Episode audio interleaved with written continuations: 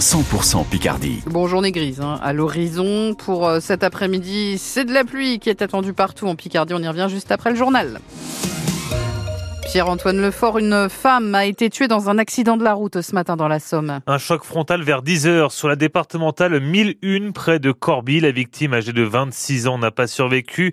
Un homme âgé de 74 ans lui légèrement blessé. Il a été transporté à l'hôpital d'Amiens. La route est bloquée. Le temps d'évacuer les véhicules. Pompiers et gendarmes sont toujours sur place à cette heure. En Picardie, les associations d'aide aux réfugiés veulent se rapprocher, installées dans l'Aisne, la Somme ou l'Oise elles se sont réunies hier à Amiens pour dénoncer les conditions d'accueil en France et une forme de durcissement après le vote de la loi Asile et Immigration.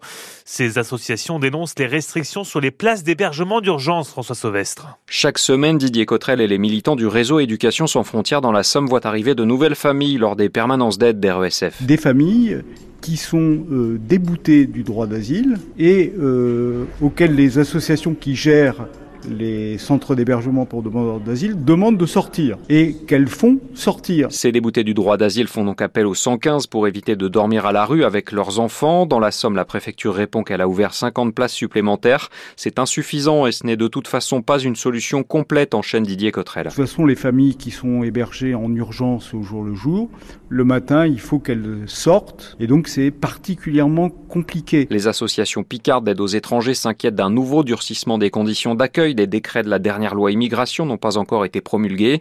Et de façon encore plus imminente, Florence Castinco, coprésidente de l'association Solidarité sans papier dans l'Oise, redoute la fin de la trêve hivernale. Par exemple, les Compagnons du Marais, l'association chez nous, avec l'aide de fonds de la préfecture, euh, ont créé récemment un hébergement de 18 lits. Pendant l'hiver, vous êtes au chaud, on vous héberge, et puis du jour au lendemain, on vous dit, bah, c'est fini, vous sortez. La trêve hivernale prendra fin le 31 mars prochain. Le reportage de François Sauvestre pour France Bleu Picardie.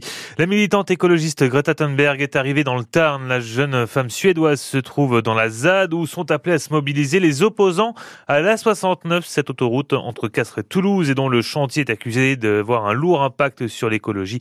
Des milliers de manifestants sont attendus sur place ce week-end. Pierre-Antoine, la nouvelle a bien du mal à passer à Château-Thierry dans l'Aisne. Celle de la fermeture d'ici novembre 2025 de l'usine LU annoncée il y a quelques jours. Quelques 80 salariés sont concernés. Fini donc les sablés de Flandre les galettes Saint-Sauveur ou encore les fameux pépitos de notre enfance.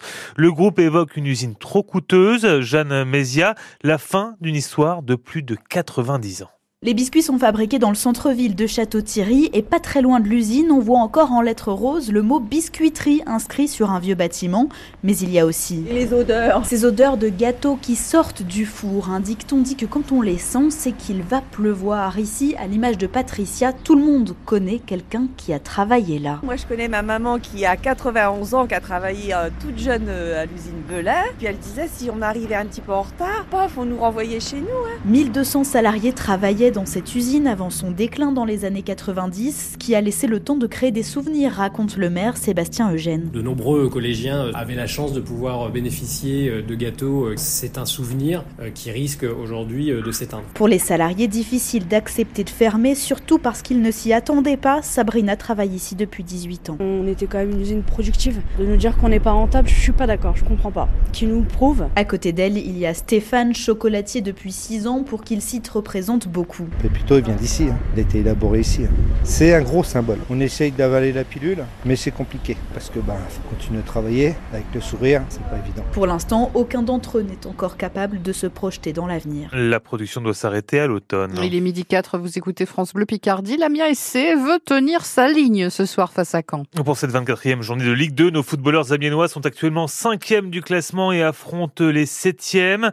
Après 6 rencontres sans défaite, l'objectif est bien sûr de ne pas concéder de terrain, surtout qu'il va falloir se méfier des Normands qui font une belle saison, souligne Omar Daf, l'entraîneur. Ouais, c'est une équipe euh, qui est sur une bonne dynamique. Après, à, Grenoble, euh, ils ont perdu lourdement. Il y a forcément des, raisons, mais c'est une équipe qui a des très bons joueurs sur le plan offensif. Voilà, que ce soit Alex Mendy, qui est le meilleur buteur du championnat, ou Le Bihan. Mais voilà, par moments, ils sont capables aussi de fermer en mettant deux latéraux euh, dans les couloirs. Voilà, nous, en ce qui nous concerne, on va essayer de voir sur ce match-là quelles stratégies on va mettre en place, comment on va manœuvrer pour pouvoir revenir ici avec le meilleur résultat possible. Quand Amiens SC, c'est donc à 19h, match à suivre en direct sur France Bleu Picardie dès 18h45.